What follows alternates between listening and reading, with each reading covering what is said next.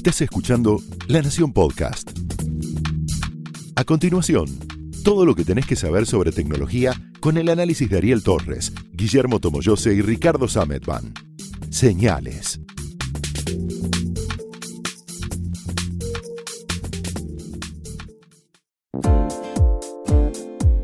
Hola, ¿cómo están? Bienvenidos a Señales, el podcast de tecnología del diario La Nación. Yo soy Ariel Torres Yo soy Guillermo Tomo José.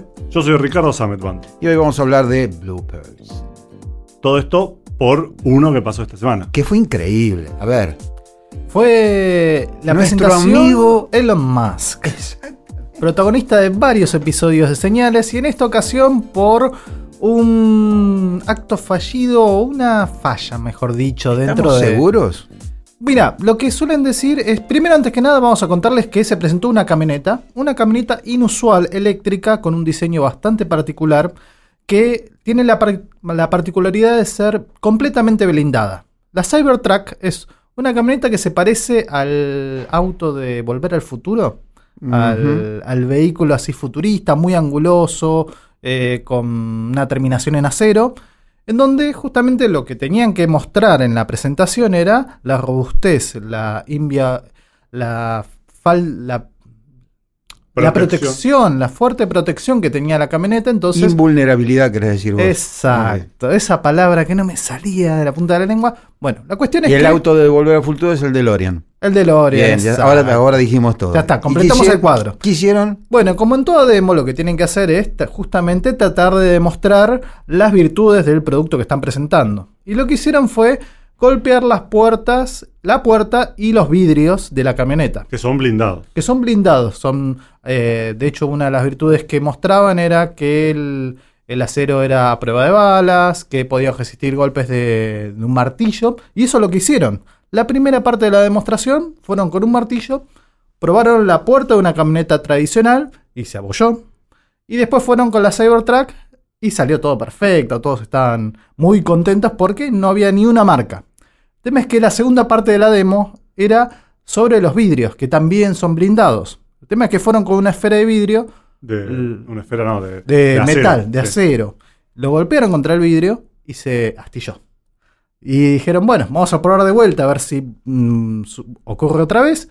Y se volvió a astillar. En la segunda ventana, para peor. En la segunda ventanas. ventana, exacto. las dos. Y esto frente a toda la prensa, ¿no? Quiero decir, Y no, una es que, transmisión en vivo. no es que estaban probando en, Sí, sí, sí, en la- un laboratorio. Me imagino una AK, un AK-47, lo Sí, que haría. La, Eh, la cuestión es que mm, fue, fue el hazme reír de todo el mundo en las redes sociales, en los medios. Y después pasó un tiempito, pasó uno un día y Elon Musk, Elon Musk en Twitter, él es muy... Nunca puede controlar sus dedos y se metió en la conversación en las redes sociales y uno le dijo, ¿sabes cuál fue tu problema, Elon?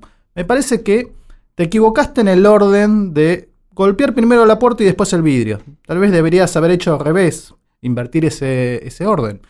Y Elon Musk le dijo, sí, sabes que tenés razón porque golpeamos, golpeamos la puerta y eso fue golpear la base del vidrio.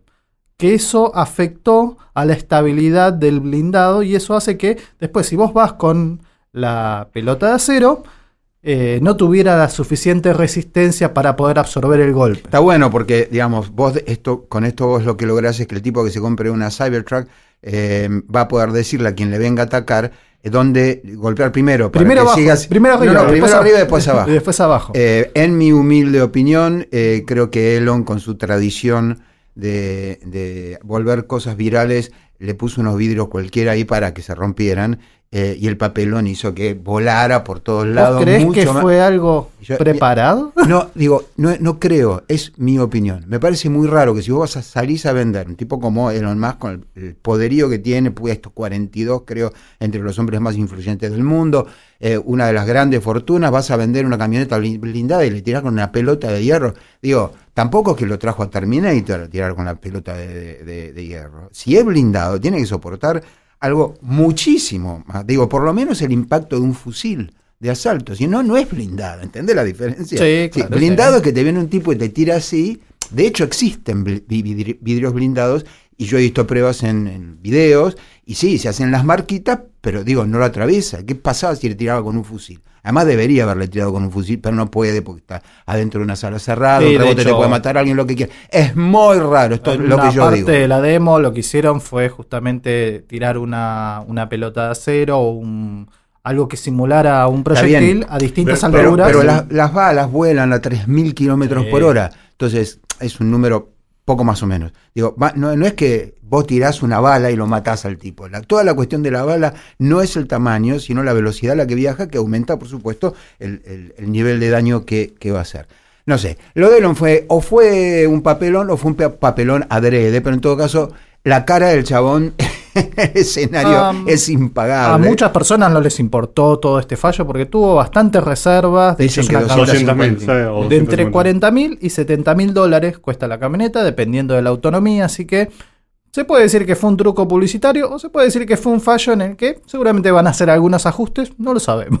No lo sabemos. Me hace acordar, eh, y estuve buscando la marca y no la pude encontrar.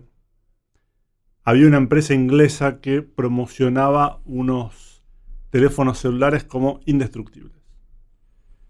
Se bancaban el calor, se bancaban cualquier caída, se bancaban los golpes, se bancaban el agua, lo que sea, estaban pensados para un uso como industrial.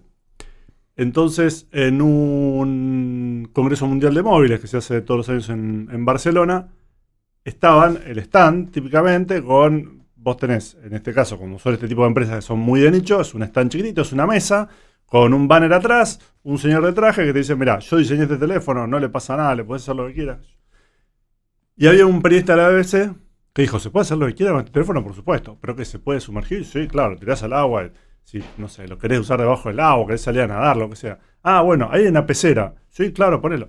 Lo tira en la pecera e inmediatamente se ve como al caer se llena todo de burbujitas, el chabón saca el teléfono y se ve como la pantalla, cuando va cayendo dentro del- de, la, de la pecera, la pantalla se apaga. Vos le ves la cara al pobre hombre que había diseñado ese teléfono, que, se- o sea, que lo mira demudado y dice, no anda más. Y se entran todos a reír. Este, el, el- el- el ejecutivo se ríe también, pobre, no, no, no, se ríe de los nervios, claramente. Pero nada, eso. El, el chabón se, se pasó un año, ponerle, diseñando un teléfono que se pudiera sumergir, lo tiraron al agua y se rompió. El, el ejemplo mm, más conocido posiblemente de este tipo de bloopers en, en presentaciones se lo debemos a nuestro común amigo Bill Gates cuando estaba presentando, si no me equivoco, Windows 95 eh, y uno de sus empleados, que hay que decir sigue trabajando en la compañía, eh, enchufó un escáner Windows 98. Windows 98, enchufó un escáner e inmediatamente explicando que ahora era fácil enchufar cualquier dispositivo, plug gran, and play. la gran virtud de Windows 98 era la posibilidad de enchufar cualquier dispositivo sin necesidad de tener que hacer ajustes muy específicos. Exacto, sí, Claro, le llamaba- lo llamábamos plug and pray, Exacto. o sea, eh, eh, enchufar y rezar. Y en ese momento, en- mientras están explicando esto, de nuevo, frente a un montón de gente, la pantalla se pone azul, la pantalla azul de la muerte, como se llama en Windows, y hay un momento extraordinariamente incómodo. No sé si tanto, visto en perspectiva, como lo que le pasó a Samsung con Michael Bay. En la CES, no recuerdo qué año, ¿qué año fue? ¿Te acordás? No. 2014. Sí, algo así. 2014 que bueno, lo invitan a este famoso director de Hollywood, conocido por sus por sus secuencias bastante frenéticas en el cine. Sí, y bueno, Transformers típicamente, Sí. y Bad Boys. La Roca, una de las películas que me gustó.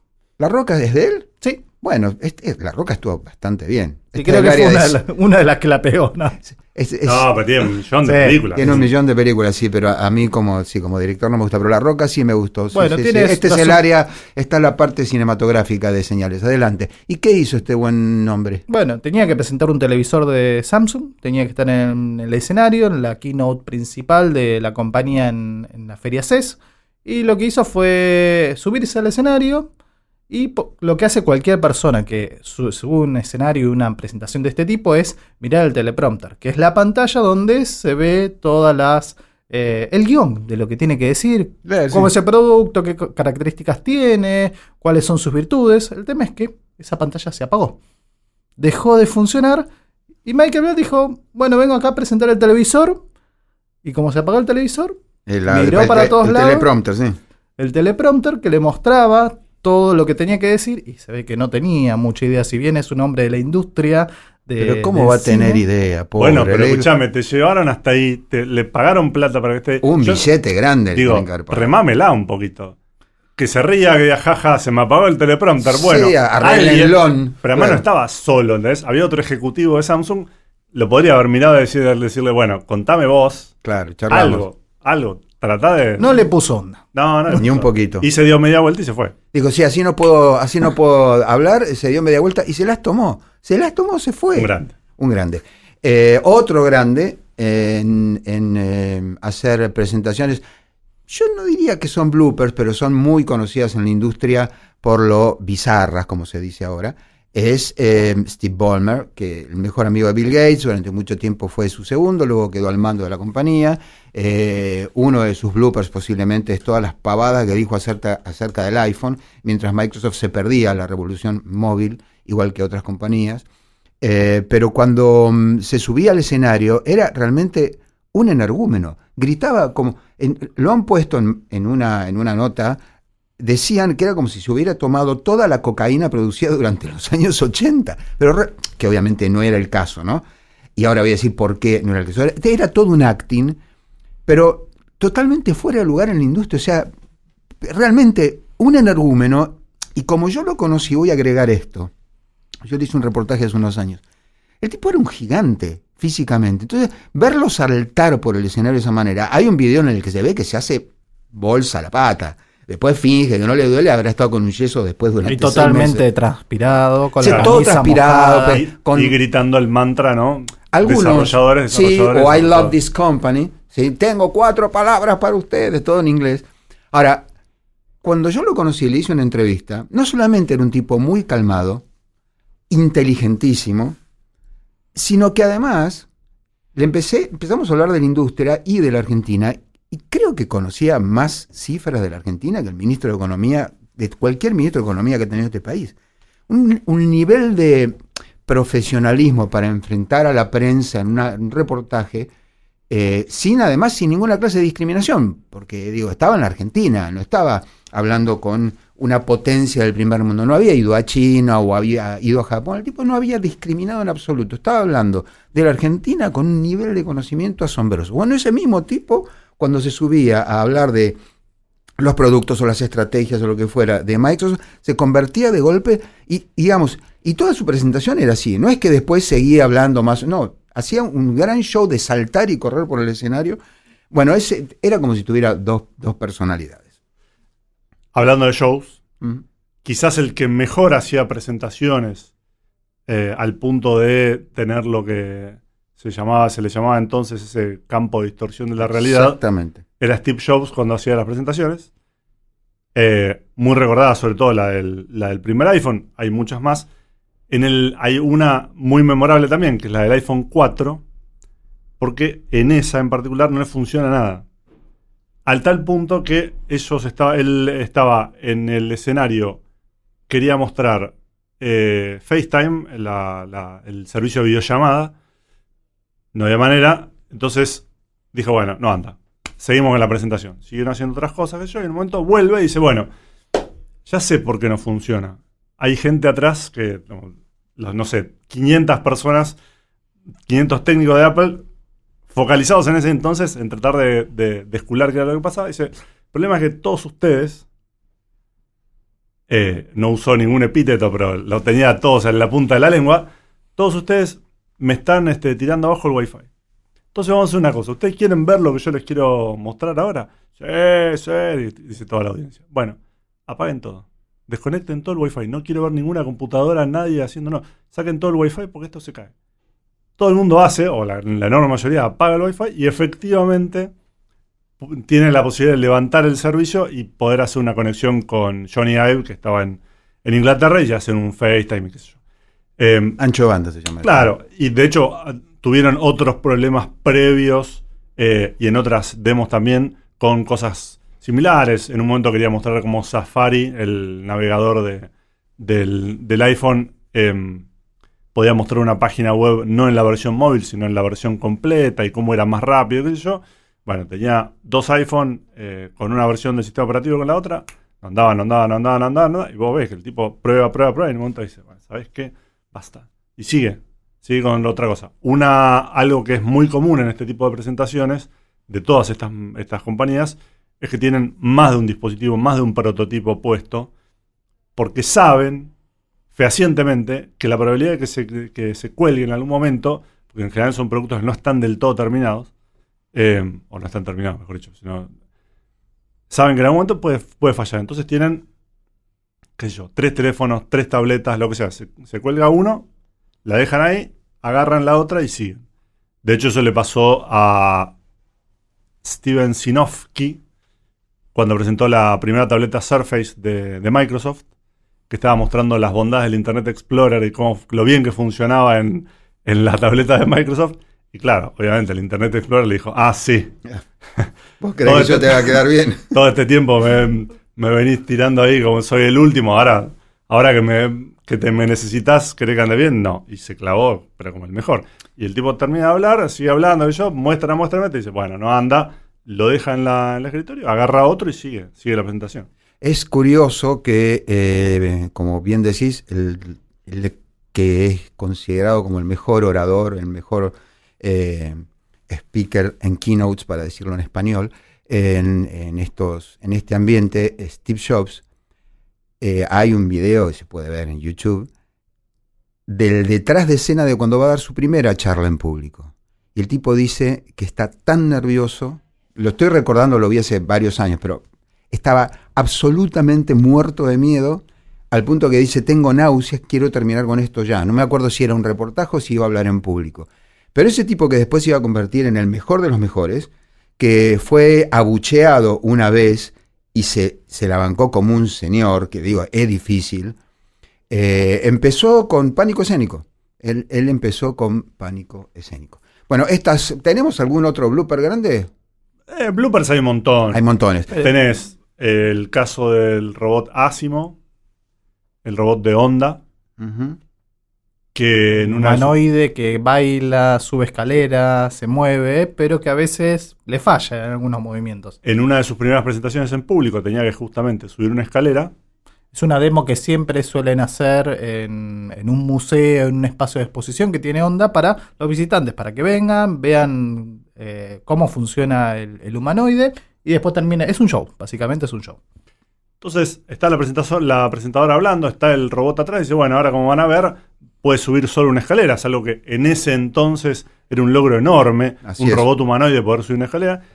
Viene Asimo, canchero, pone un pie, sube el escalón, buenísimo. Pone otro pie, sube el escalón, buenísimo. Pone el tercero y de repente hace... "Uf", y se va de costado, se va, se va, se Pierde va, el se equilibrio, cae, sí. pierde el equilibrio y se pega un palo fenomenal. Aparecen un señor impecable con un biombo. Viene, pone el biombo, despliega el biombo. O sea, lo tenían pensado. Lo tenían- sabían que podía fallar. Obvio. Pone el biombo y de repente desaparece Asimov, se lo llevan. Y la presentadora sigue, sigue hablando que yo y están todos tipo. "Eh, eh, eh". Pero nada, puede fallar. Hay montones de casos. Hay un caso bastante memorable también.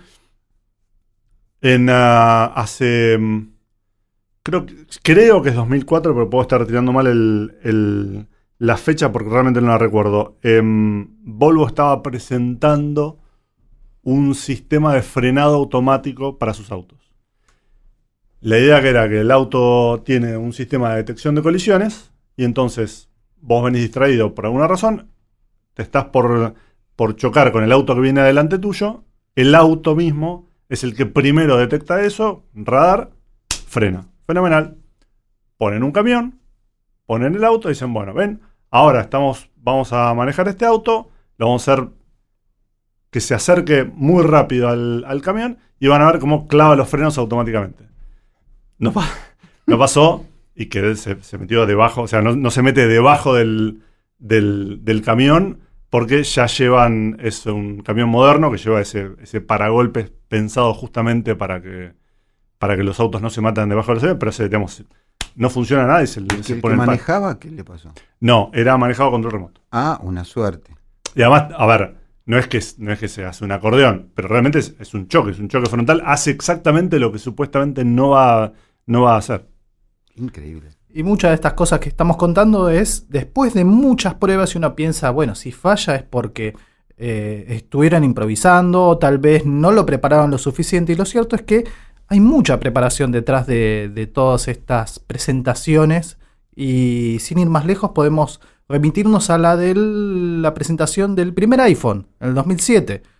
Que ahí no pasó nada, estuvo todo perfecto, funcionó bárbaro, eh, la interfaz era fluida, pero lo cierto es que no podemos decir que fue una mentira, sino que fue una puesta en escena. O sea, estaba totalmente guionado para que ese sistema operativo incipiente, el, el primer iOS, como funcionaba como tal, era bastante inestable. Entonces, ¿qué es lo que habían hecho los ingenieros de Apple detrás de, de, todo esta, de toda esta telaraña? Estaba todo muy pendiente de hilos.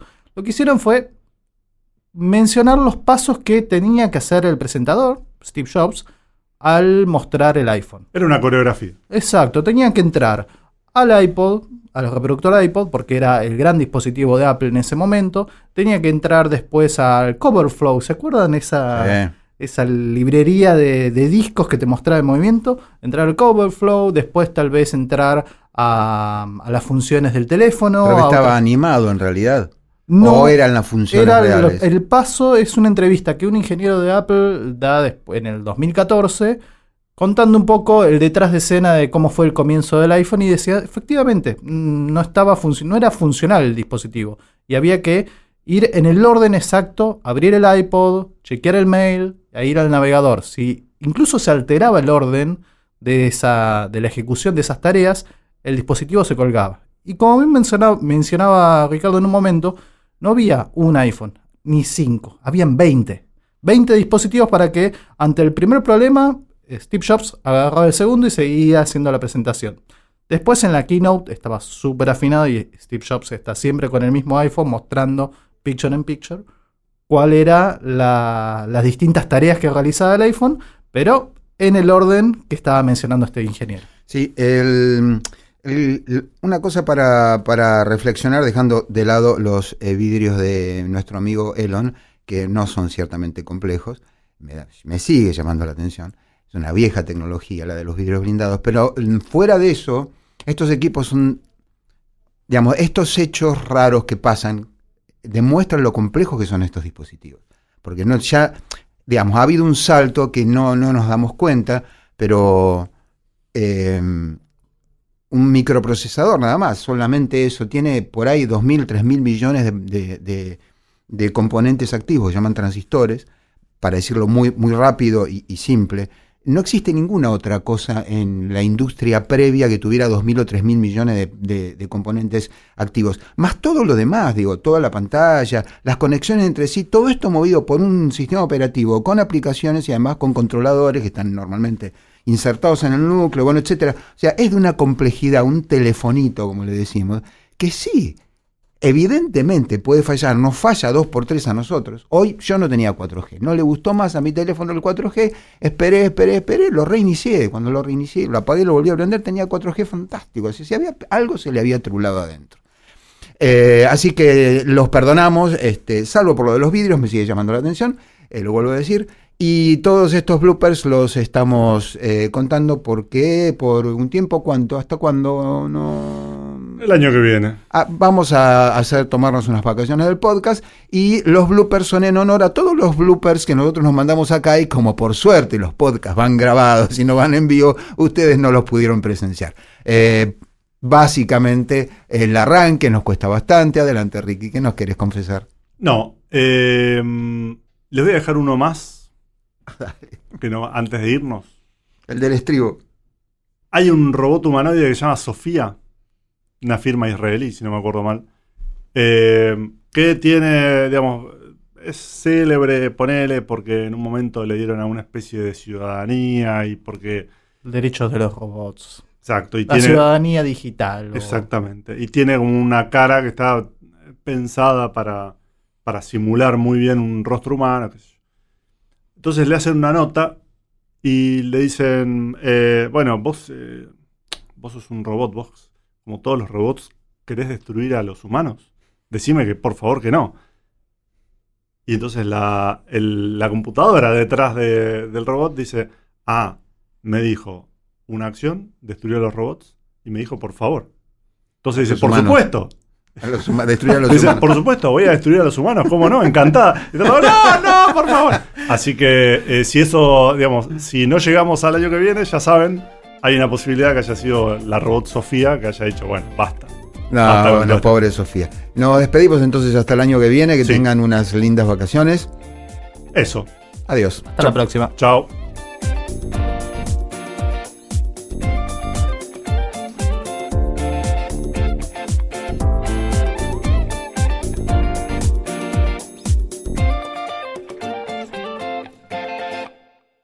Esto fue Señales, un podcast exclusivo de La Nación.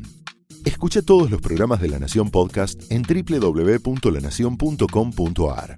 Suscríbete para no perderte ningún episodio. Estamos en Spotify, Apple Podcast, Google Podcast y en tu reproductor de podcast favorito. Seguí escuchando La Nación Podcast.